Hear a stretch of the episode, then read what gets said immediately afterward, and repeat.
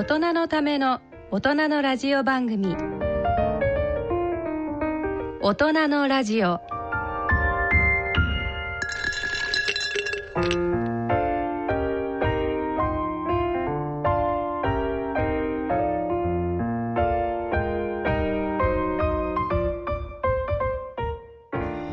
ご機嫌いかがですか？坪田和夫です。ご機嫌いかがですか？西澤邦弘です。こんにちは久保田恵里です、えーこんえーごめんなさい。私が喋っちゃったけど「ご機嫌が人類を救う」と題して お送りしています、はい。ね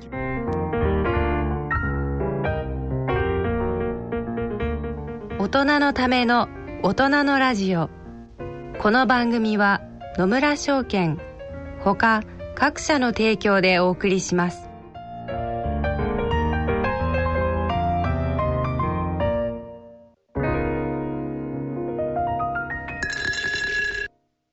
野村。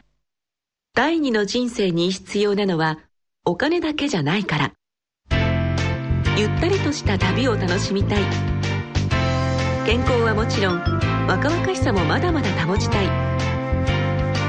住まいをもっと快適にしたり相続のこととかもしもの時のことも考えておきたい。セカンドライフのために知りたいことってたくさんありますよね。あなたのハッピーなセカンドライフのために。野村証券の本支店ではさまざまなスペシャリストを講師にお招きして野村のハッピーライフセミナーを開催しています。詳細はウェブで「野村のハッピーライフ」と検索してください。なお当セミナーではセミナーでご紹介する商品などの勧誘を行う場合があります。それの村に来てことで3月に入りまして、えーここ1か月またいろんなニュースありましたけれども、はい。坪田先生は何か？いよいよついに、はい。ついにあの本が出ましたので皆さんに宣伝させてください、はい。えー、ディスカバー21からですね、はい。えータイトルは「あなたの子供そのままだと禁止になります。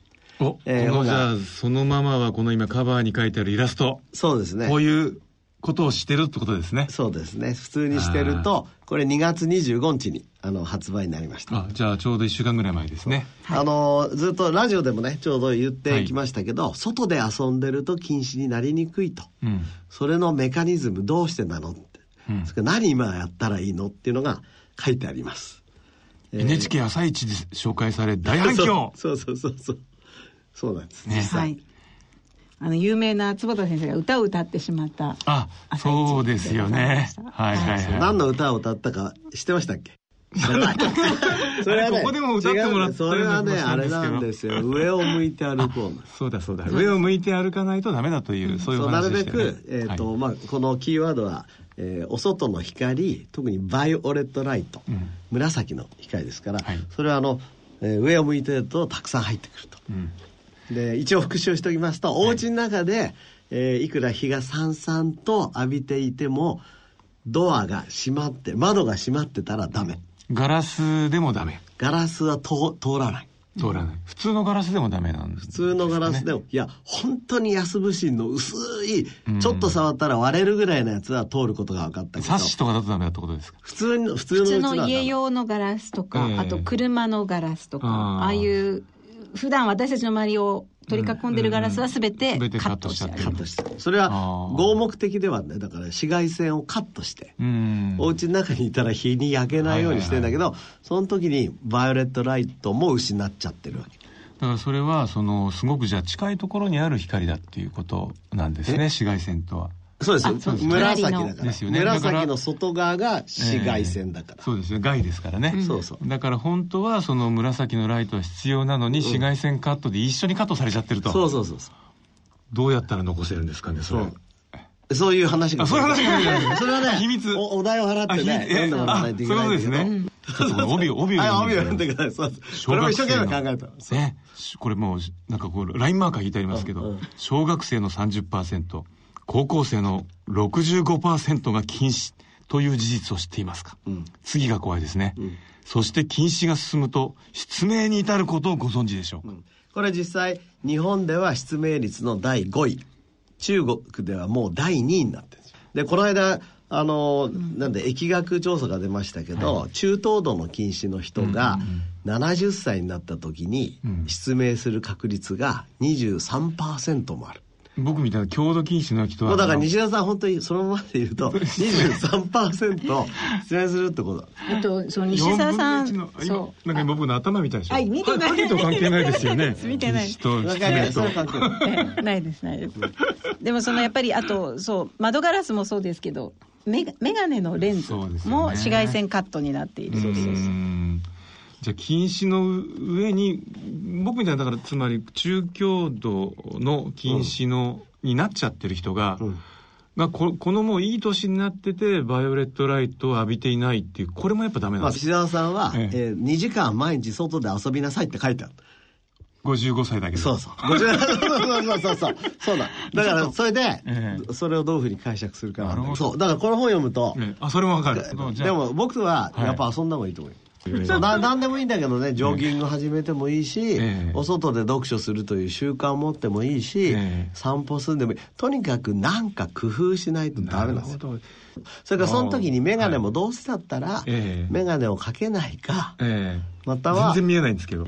だから、バイオレットライトを通す、眼鏡はわざわざ作って。ぼ僕のそうやってわざわざ作ってる、うんうんそどうした？のちょ本当にあれですね。バイオレットライト通す眼鏡バイオレット の光がするんですね。ちょっと変わってるでしょ。ちょっと怪しい感じ。ででもそれはでも本当にあれですね。あの今ほらいろいろな、ええ。あの労働時間をあの変えましょうとかね、ええ。早く帰りましょうとかやってるじゃないですかどうせ仕事の時間減らすなら、ええ。その人がやらなきゃいけないことに応じて、うん。調整してもらいたいですよね。ね。僕は夜8時までいるから、うん。昼間2時間会社にいなくていいでしょ。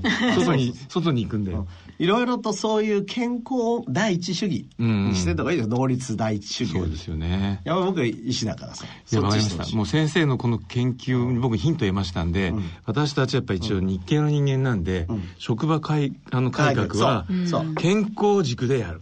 そうするとなんかね、なんか、そうですね。一律のそのなんかこう、労働時間短縮とかいるもんね、金曜日の金曜日の午後は3時に帰るやめんだったらもう外で遊んでください、うん。でもあれ3時からに帰るんじゃもうそろそろあれですよね。まあでもすぐに外行きます3時から5時まで。1日2時間。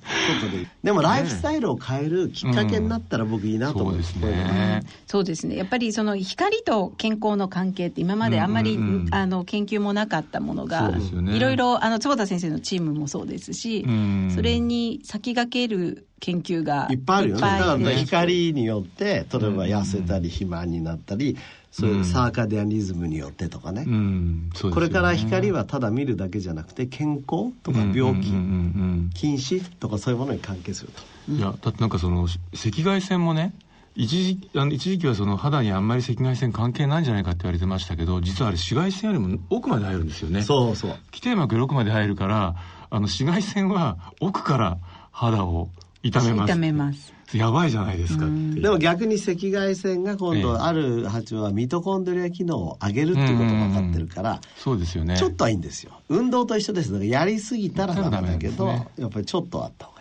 あの禁止もお父さんとお母さんが禁止だと禁止になりやすいけど、うん。禁止じゃなくても今の人はなっちゃうそうですよね。だからおそらくうちも全然父も母も禁止じゃなかったですけどうんやっぱり私のあたりから今55のすごく禁止が増えてきたから、でこれからその世代がその7080いっていくじゃないですかこれから本当にその禁止で失明のリスクっていうのが大問題になるところですよね。なりますね。だって世界中の禁止増えてるからこのままいくとうん。25億人から40億人ぐらい禁止になって言われてるんだから。なんとかしないとねどんよりしてきた。光の話なのに。光の話なのにいや大丈夫。だから1日光がなくなってしまう2時間もう遊んで人生変えると。だんだんもう日も長くなりまますまずあの診断書えー診断書をもらいに行きますんであの社長に出します、はい。ということで、今月はどんな月になりますでしょうか？それでは大人のラジオ進めてまいります。大人のための大人のラジオ。健康医学のコーナーですここからのこのコーナーでは坪田和夫さんに医学の話題についてお話しいただきます。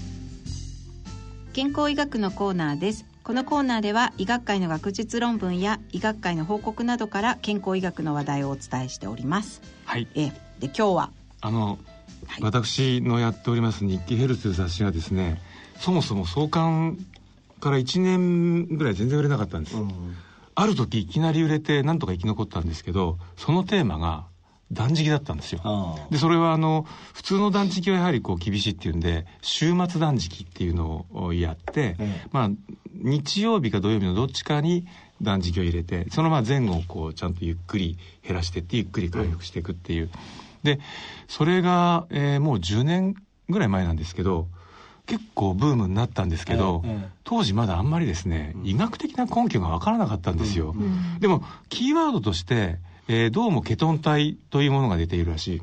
でそれはあのー断食の時に出てきて、脳がエネルギーが、あのー必要なのに糖が少なくなっちゃうからし体脂肪を分解してそこから作ってるんだと。でどうもそれが出てくると脳がすっきりするんだよねってその 断食マスターとかが言ってたんですね。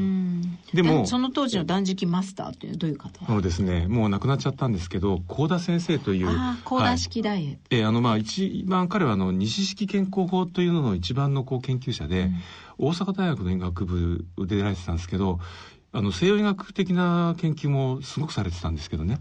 その玄米菜食とかあの断食をやるその西西式健康法は実は非常にいいとこついてるんだって議論そうんでですすよね、で一番僕はいまだにびっくりしあのするのはですねその時期に生玄米粉を食べろって言ってたんです。えなんでだって言ったらいやこの、えー生の玄米粉には、えーレジスタントスターチがいっぱい入っている、うん。でこれは腸にとってすごくいい成分のはずなんだと、それはなんか証拠あるんですか？いや今はないけど俺はそう思う。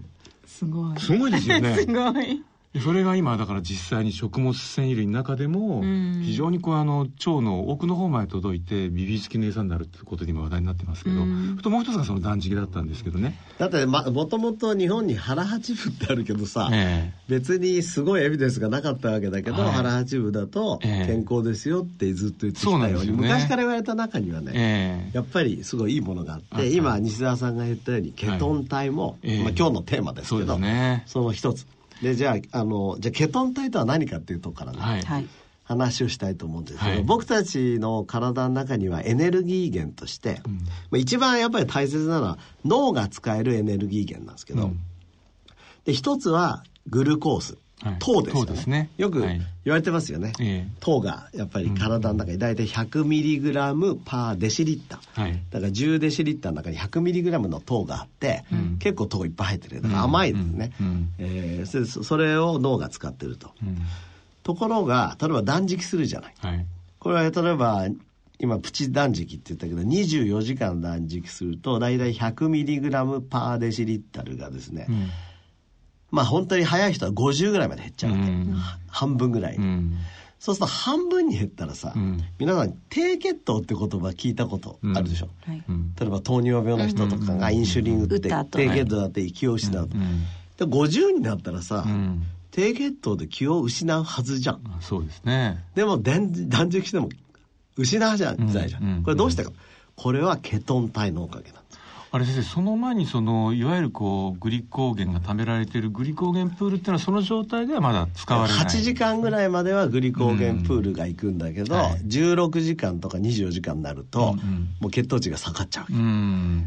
肝臓がうんケトン体を作り始めまして、うん。これが、えー脳が使えるエネルギーなんですね、はいでケトン体っていうのはアセトンと acetoacetate acetoacetate と、はい。 hydroxybutyric acid って。これまあ3つ覚える必要はないですけど、ええ。3つから成り立ってる。はい。でなんでこれ今注目浴びてるかっていうと、うん。これも西澤さんが言ったようにその断食または、えーずっと僕たちが言ってるカロリー制限 calorie restrictionン、うん。カロリーリストリクションの時に、うん。ケトン体が上がるんですよ、うんこれはあのエリック・バーデンっていう、あのはいカリフォルニア大学の教授が2013年にサイエンスに出したんだけど、うんうん。カロリーリストリクションした時にまあハーバードのグループはね、えーサーチュイン、ね長寿遺伝子が上がるから、うん。こういうストーリーを展開してますけど、うんうん。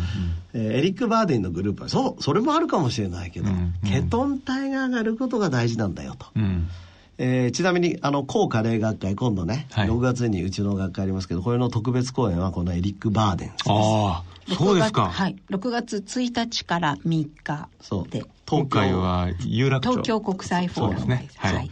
それでケトン体っていうのが注目を浴びて、うん。ケトン体というものそのものがうん。我々の遺伝子発現を変えてうん。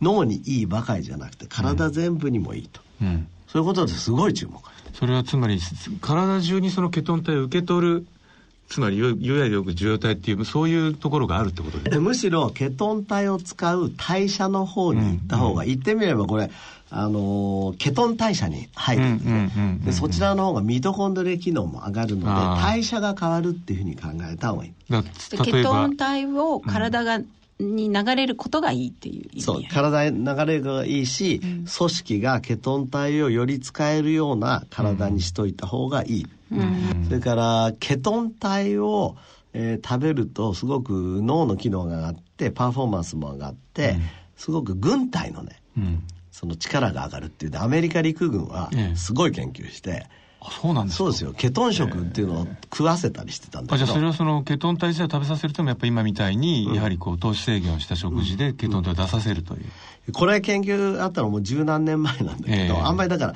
カロリーリストリクションとケトン体とは、うんうんうんうん。その頃はリンクされてなかったんだけど、うんうんえー、と非常に力も出るしいいんですよ。うんうんうんなのそれはどっちかというとその栄養素を制限してたんですか？それともケトン体を含むと言われるものを上げていた。ケトン体を主食にしようとかしててあそしたらあまりにもまずい評判悪しっていうことで、ん。えーリですよね。ク軍はやめたんだけど、酸っぱい上になんか匂いも臭いってなんかあの聞きますけど。そうそうそうそう、はい。まあとにかくそういう流れがあって、はい。はい。で今もう一度ケトン体というものを体で作らせるという方法、はい。それからもう一つはケトンをやっぱり何とかして、えーと飲みましょう食べましょうっていうので、すごい注目されてでつい最近イギリスからセルメタボリズムにですね、はい。ケトン体飲料を飲ませたら、うんうん。パフォーマンスが上がった。スポーツでしたスポーツで、そうそうそう、あの自転車の競技が、はい。えっとトップアスリートが1%ぐらいパフォーマンスが良くなって、えーそれによってね、まあ、そうすると銅メダルが金メダルになると。えーでもそれはドーピングにならないですかね今後。ならない。食事まあ体にあるものですけど。体が作るもんですからね。そう。うんそれはあのビタミン D もあの筋肉活性するってこの間論文出てましたけど、あれもステロイドホルモンの仲間だけどビタミン D だからドーピングにならないですよね。そう。うん。先生そう。それであの実はね、あのほとんど同じ時期にあのサイエンストランスレーショナルメディシン、うん。これにあのやはりその2015年にセルメタボリズムに、えー月30日のうち5日間ですね、えー小食にして、えーかなりのカロリーを抑えてそれだけで、えー3ヶ月やったらば、えーその10 2015年のは3ヶ月目に、えーケトン体値がですね37%上がってたっていう、でそれでそれに合わせてその体の炎症指標がおあの落ちたりとかいうものだったんですけどそれは20人ぐらいでやってたんですけど、今回その、えーサイエンストえートランスレーショナルメディシンは70人を超える人数でやって、ええ体重も減ってるじゃないかと、えいろいろな指標がゴンゴン良くなってるじゃないかっていうのが出て、えーやっぱこれもどうもケトン体らしいんですけどもそのたった月5日だけ？で結局これって週1回断食っていうよりか小食にする話じゃないですか、えそれでもいけるケトン体増えるそれだったらちょっとやる気になるよね。ありますよね。そうそう。絶対やる気になるよね。でそれで通常は、そのケトン飲料とか飲んでれば、ん何が起こプラプラスでるんですかねそうで。すねうん。あの僕は前からラジオでね週に1回ぐらいプチ断食、え例えば夜抜くと、ええ。まあ、少なくとも16時間食べない時間を作ったらどうって提案してますけど、ええー、と今のやり方でもなんかいけそうな気しますよね。ねでケトン体って結構最近僕ハマってて、ええ。測ってんですよ。えでなんか測定器測定があるんです。それでみんな普通はあの血糖値測るじゃない。えうん。これは 100mg パーデシリットルさっき言いましたけど、はいはいはい。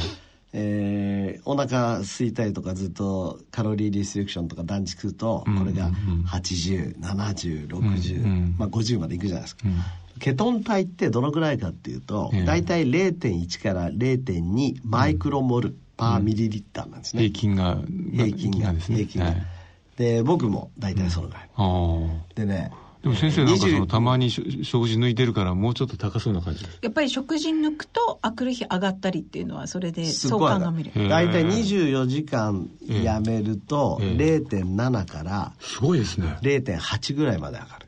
えーじゃあざっくり4から8倍ぐらいになるってこそうとですそれぐらいになるってこと。でそこにいわゆるケトン体の材料である MCT オイルってあるんですよ、うん。はいはいはい。これ最近飲んでんだけど。ね、はいあの中鎖脂肪酸オイルですね。中鎖脂肪酸オイル、ええココナッツ昔はね昔は一石二鳥でねプロテイン僕足りないお肉食べないから、ええ。で1日 20g ぐらいはプロテインパウダーを取ってんだけど、うん。プロテインパウダーそのミルクに溶かして飲んでたんですけどね、ミルクの代わりにうん。このオイ、えー、と MCT オイルとええ。MCT パウダーっていうのがあるの。えそれ入れてええ。シェイクして飲むようになったら、はい。さらに上がるようになった。大体24時間断食するとえええ1マイクロモルぐらいまで。いくそれは先生やっぱ断食をししている最中に取るわけですか？そうそうそう。あいやいや、あの、断食本当に断食やるときは取るときと、ええ完全にやめちゃうときあるけど、ええ。でも毎日飲んでることが大事なわけ。でもあれどうなんですか？その普通よくそのこうそういう類のオイルを取った時に、うん。確かにケトン体作るんだけどすぐ筋肉にいっちゃったりとかあとその、お腹がこういっぱい他の食事でいっぱいの時になんか意外とそのちゃんと働くんだろうかっていうようなのもあるみたいですけど、そそこはね、すごくいい質問で、ええ。だから、えっ、と、明らかにケトン体食といって、うんうんうん。カロリーを抑えてケトン体を作らせると、うんうん。いいことは分かってる、ねえで、その時にカロリーを抑えたことがいいのか、ケトン体がいいのかっていうのはもう大ディスカッション。えなるほどね。だからカロリーリストリクションも、ええ。今ケトン体がいいんですよと、うんで西田さんもケトン体のストーリーでずっとセルメタの論文とか引いてるけど、ええ。実はケトン体だけじゃないんじゃないのって言う人いっぱいいて、連動してるってことですねそうそうそう。でもケトン体だけでストーリーがうまくいくと楽だよね、そうですね。わかりやすい。でもその状況だとおそらくあれですねその去年、えーノーベル賞をか取ったオートファジーだって動き始めるそうですわけですよね。そうです。だからケトン体いくら取ったって、ええカロリーいっぱい取ってたらオートファジー部分は損してるわけじゃうない、ん。そうですねだからまあどうなるか分かんないけど、ええ。でも自分はいいと思って MCT オイル MCT パウダーを飲んで、うんでたまにこのアメリカのケトスポーツ社っていうところが出おしている。ー名前もえぐいですね。そうケトカルシウムナトそのリウムってままですね。ケトかなと書いてそうあるケトカケトかなそうこれ 11g 取ってるこれあのその 11g の中にケトン体のどんくらい入ってるこれは 11g 取れる。かあ取れるんですね。取れるだけの量を取ってて。ただこれ問題はねナトリウムなんですよ。ナトリウム塩だから。なるほどなるほえっど、と、ナトリウム食塩にすると 3g ぐらい取っあちゃう結構多いですね。アメリカ人にとってはいいんだけどね、向こううん日本人と取りすぎちゃう。っとそうですよね。だからやっぱりこれナトリウム塩じゃないうん。ケトン体の開発が必要だと思ううん。これはあの僕もやろうと。おおあれですよね。ん？あのー去年、うん。このケトン体がん。食品添加物として認可されたということもあるので、ね、去年の12月10 10月月ですかね。そうですね。だからはいそこら辺の流れで、うん。まあ、添加物じゃなくてもうちょっと量をね多くしなきゃいけないんで、うん。もう一つハードルはあるんですけど、うん。まあでもね今年ぐらいから入ってくるかもしれないそうですね。ケトン入りなんとか、うん。そうだ飲み物。え先生それは飲ん飲むとどうなんですか？やはり。もう明らかに上がるああ、ただねさっきの MCT オイルとどっちが上がるんですか？えっ、とね MCT オイルの方が長く上がっててケトンこのケトスポーツのはええ。スッと上がる、じゃあさっきのあの、えあのなんですか、耐久性が高まる話じゃないですけど、うんここぞって時にはやっ、ぱケトスポーケツなんですトスポーツ、ケトスポーツ飲んでで、ずっとイケイケにしとこうっていう時は、MCT を飲む飲。それがいいんじゃないかなと。なるほど。ただ MCT 生はどういうふうに使い分けて飲まれてるんですか？あ僕はねだから MCT は比較的飲みやすいから、ええ。あの特にお湯に溶くと飲みやすいからあそれをあそれ粉の方のやつですね。そうかなの、うん。でプロテインと一緒にね、うんうんうん。でケトカナはえ。まずいので、あどんな味するんですか？ちなみに。あもうそれ考えたけどもう あもう絶対飲みたくないよだれが出てきていやすごいスパブロフにすごいスパイ。あーやっぱそうですよね。もうなんかよだれ出て喋れない、うん。そうそう。そのぐらいで。だからまあ23日に1回胃を消して飲んでる。えー、まあ3ですもんね。3だから。あでもだいぶこれやり始めたから自分のね、えー、と平常時もたまに、うん。何にもしてないのに0.4だったりすることあるから、えー。でそのあの、まあ、数値もあれなんですけども、体調とか、ん。なんかこう今まで以上になんかあのこう頭が回ってしょうがないとか。いやこれと同時に僕ねサプリメントを1月からちょっと全部中止してみてんのだよくわかんない。あのいつも先生あのこう両手にいっぱい飲んでそうそうそういや僕数年にやってるんです。よ5年に1回ぐらい一回全部やめて。るサプリ断食ですね。そうサプリ断食して。るへえじゃあその今のサプリ断食期間に取られてるのがケトン体関係まあそうそう。だだからガラッと変えてみたの。でどうなるのかなへえまだわかんないです。それは先生腸内細菌とかも見てみたいですね。そうですよね。どうなるのか、うんやっぱりでもさ いやサプリメントそうだけど一旦取り始めてずっとそれを取らなきゃいけないっていうと人生自由度がないじゃん。つまんないじゃん何でも俺は自分でできんだよっていうやっぱりメッセージも大事。だから自分の体に対してもメッセージ送ったそうそうそう。お前のお前そうそ慣れっこになるんじゃないぞそうそう。と俺は好きにやるぞと。ついてこいと。そうそう。でもちゃんちゃんちゃん。でもちゃんとちゃんと考えてやってますよってうん。その代わりにケトン体を上げましょうと、で前は1年間サプリメントやったらやっぱり体調悪くなって、ああああ失礼しました。やっぱりサプリ様。はサプリがをやめた時ですね。そう。サプリ様になったそれもね。サプリ様。サプリ様ちゃんとまた開始させていただきますと、はい。えースタートしましたけどね。3個の例で。そうそうそう、はい。すごい。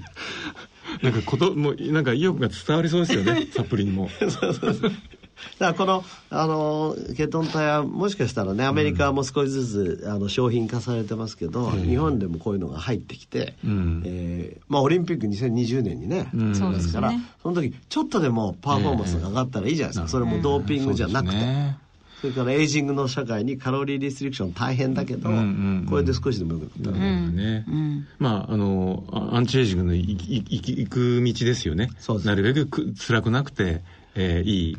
先生そこまで来ちゃったんでちょっと時間はだいぶ来てるんですけど、すね。もう一つだけ伺いたいんですけどね、えあの腸内細菌がいい状態。で、い、い状態の時にこのあの腸内細菌君たちにこうあの餌である炭水化物とか与えると、え酪酸を作るからいいって言いますよね、ええ言います。で先ほどの先生がおっしゃったケトン体の中の一番の主成分の、うん。うん。あのはベータヒドロキシラク酸ですよね。これ違うんですか？同じもんなんですか？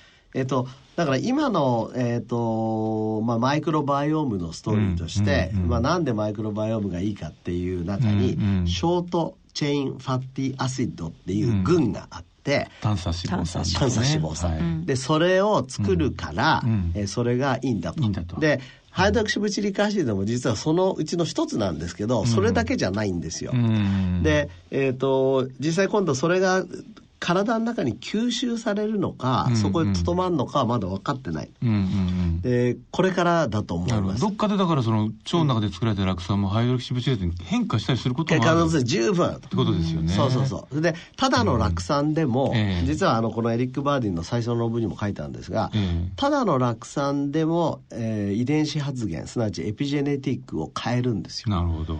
で、 hydroxybutyric 酪酸の方になると、さらにもっと変えるっていうのが彼のストーリーで。えー面白いですよ。じゃあ腸にいい繊維類を取る取るか小食もをやるか、どっちかやっとくだけただけでも良さそうですよね。そうそうそう。うん。ちなみに、はい。 hydroxybutyric acid このケトン体ですけど、はい。はい僕たまたまなんだけどこれあの十数年前から注目してた。の、えーそれはえ？断食とかとはじゃあ関係なく全く関係なくてたま,、たまたまいろいろ考えていて、ええ。でオプテックスの米田社長っていう方と、えー相談してた時に、ええあこれドライアイにいいんじゃないの？って突然思ったの。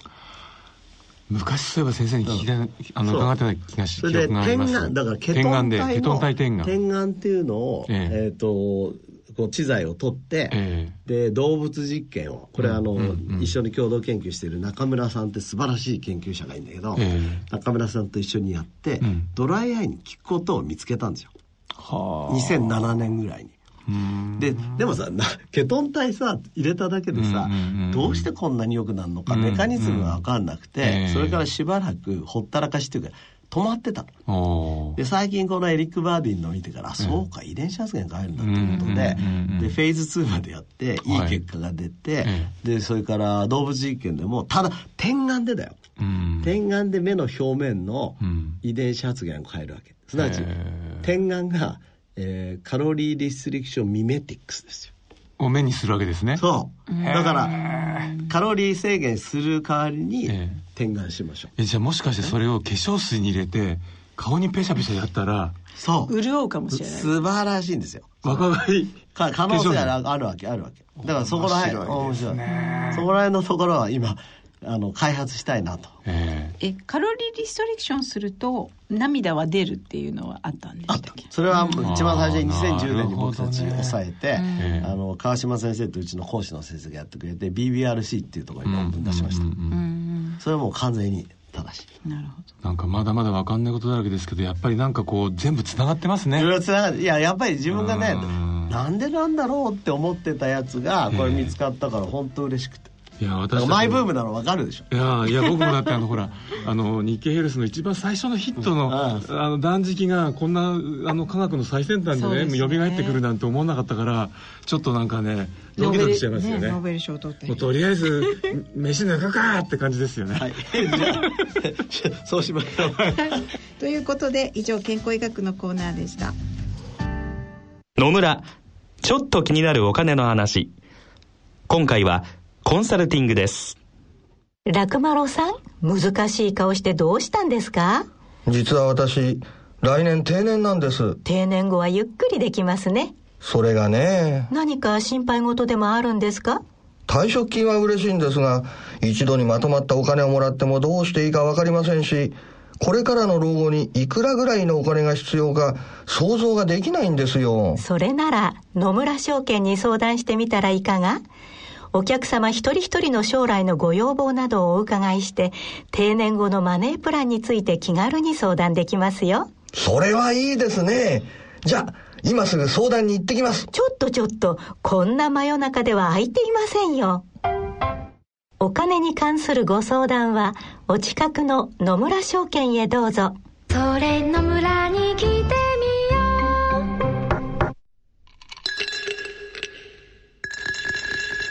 大人のための大人のラジオ。は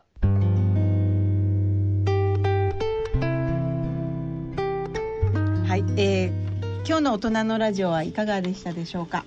いやなんかケトン体で 十分盛り上がっちゃいましたよね。そうですね。そうですね。ケトン体っていうとなんかこう巷ではこう認知症予防とかなんかそういうフューチャーばっかりされちゃいましたけど。それもですからアンチエイジングからしたら正しい、うんそうですね。あとその前ってあれですよね。結構こう糖尿病でケトン体が出ると良くないよっていうのがそうだから、ありますよね。トゥーマッチのケトン体はよくない。良くない。やっぱりある程度のこう量が必要だ全然あれレベルが違うんですよ、うんさっき僕が言ってた1マイクロンボルトはいはいはい。そういうでしょ、ええ。だからあっちはもう何十とか何十50とか100とか、うんうんうんそうだから。うんまあなんかそうですね。ねあと昔あのうちの会社でやったイベントでお砂糖をたくさん食べましょうっていう先生がいらっしゃって。あああのそれいらっしゃいましたね。うん。はいはいはい。あの子供たちが考えたりとか人間が考えるのには糖が絶対必要だ。それ全く間違いですそう。それに対抗してケトン体を あの時あの今水素水研究で有名な太田先生が来てケトン体の話をおしてくださってたんですけど。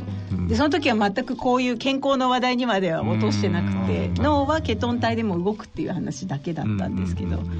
なんかどんどん広がってきて面白いなと思いますよね。あと先生にあのちょっとあの、この番組始まる前にすっごく面白い論文があったんだよって話を伺ったんでもうあの締めなんですけどちょっと締めとして伺いたいんですけど。これねネイチャーにね、はい。あの去年の12月に出たんですけどガンマフリーンクエンシーエントレイメントアテニュエイツアミロイドこれ何かっていうとななんかわかんないよね。とにかくあのし神経細胞とか一つのなんて脳波ってあるじゃない、はい。脳波っていうのは言ってみれば、脳の神経細胞がこう振動してるわけじゃないですか、でその中にアルファ波とかベンダベータ波ってあるじゃない、うん。でガンマ波ってあるんですよ。これ大体 40Hz なんだけどでこれ前から体にいいとか、うん。40Hz はいいって言われてたんだけど、なんかあのすっごいメディテーションのプロみたいな人人が、うん。そのアルファ波最初はアルファ12なんだけど、うん。その先になんか出てくるっていうそうですね。達人ののそれ脳波なんじゃなといういですか？ふうにも言われてる、ええ。その脳波なんだけど、はい。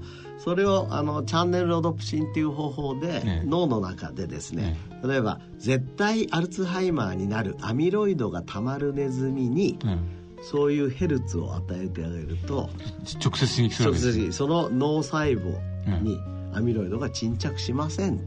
え俺も刺激してほしい。すごいでしょそれでそう思うじゃん。刺すんですか？そうそう。頭に。いいい。いや今回穴穴開けます。今回あの眼科医の僕がなんでこんな興奮したかっていうと、えそれをですね、はい。チャネルオプシンっていうのは脳にこうしあの電極を刺してやんなきゃいけないんでそうじゃない。ただ目目からええ目に 40Hz の光を与えるわけ、うん。そうそうそう。そうするとえ目の網膜細胞視神経それから後頭葉の視覚野っていうのがね、ええ。っと見るためにやる脳は 40Hz に同期するわけですよ。ええ。そうするとええ。このアミロイドが沈着しなくなる。減るのそれなんですか？1時間ぐらいやるだけで減っちゃう。アミロイドはそのこう揺れが嫌いなんですか？嫌いか作れなくなるか分解するか。でもなくなるんですか？分解されちゃうそうです減っちゃう、ねそれからあの1週間ぐらいやってると明らかに減っちゃって、まあ、それはマイクログリア関係してんじゃないかととにかくでもさ一番すごいのは外側から入れても大丈夫 40Hz 入れるだけであのこれはままだねあのうん他の視床下部とか海馬まではいかないけど少なくとも見えるところはうん。保護できる、それ具体的にはこうある光の点灯で入れるわけですよね。ピッピッピッピッピッピッピッって。でももう一つは僕はあの前メディテーションを始めた話したと思うんですけど、はい。あのブルーライトをね、ええ。えー10時以降カットしたらやることないからメディテーションやって るんだ、その時「よしもうガンマ波を出してやるぜ」みたいなガンマ波メディテーションになってるの俺。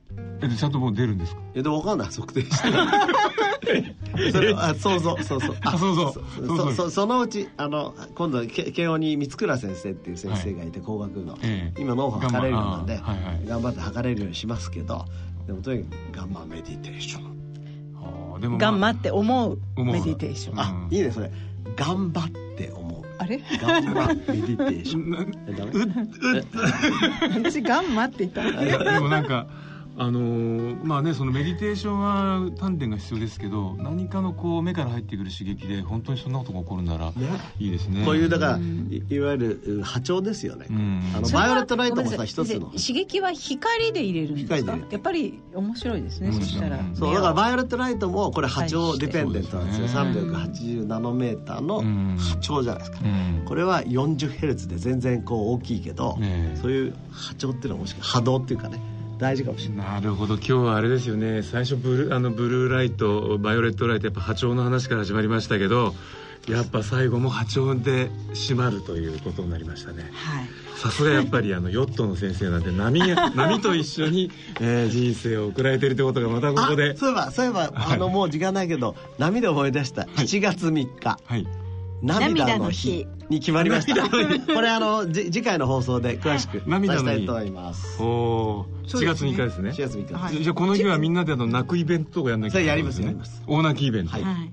素晴らしいですね。泣くかどうかはいや泣きましょう、はい。ね。企画中でございます。はい。はい、ということで、えー最後にもう一度あのディスカバーに21から、あなたの子供そのままだと禁止になります2月25日発売で出ておりますのではい、これそうです。皆さんこれ新章サイズなのでおそらく新章のコーナーに行くのが一番そうですね。新章ですね。はいであのちなみにこの右上に「子供を禁止から守ろう」っていうマークがついてるんですけどこれはあのユニクロなどのロゴデザインでも知られる、あの佐藤柏さんにかの有名な柏さんが、ありがたいことで作っていただいたロゴでいくらでございます。すかとか言って。聞いちゃダメ。それはい聞いちゃダメ。やいいですよこれおおいくらだっけ？いやいや違いますよ。あロゴ代ですロゴ代ああほ本題は1000円です。あわかりました。ロゴ代の秘密ということで。はい。えそれして今坪田先生から急遽本のプレゼントがはいあります、えーごきあ はい。えーご希望の方は郵便番号、えー、105-8565ラジオ日経大人のラジオ坪田先生の本プレゼント係まで。その他大人のラジオの番組ホームページからも申し込みできます。お名前と住所を書いて坪田先生の本プレゼント係までご応募くださいということで、えー本日もそろそろお時間です、おお相手は私久保田恵里と西澤邦弘と坪田和夫とでお送りしました。楽しかったですね今日も。はい、ケトン体の門ケトン体はい、では、えー次回の放送までさようなら。さようなら。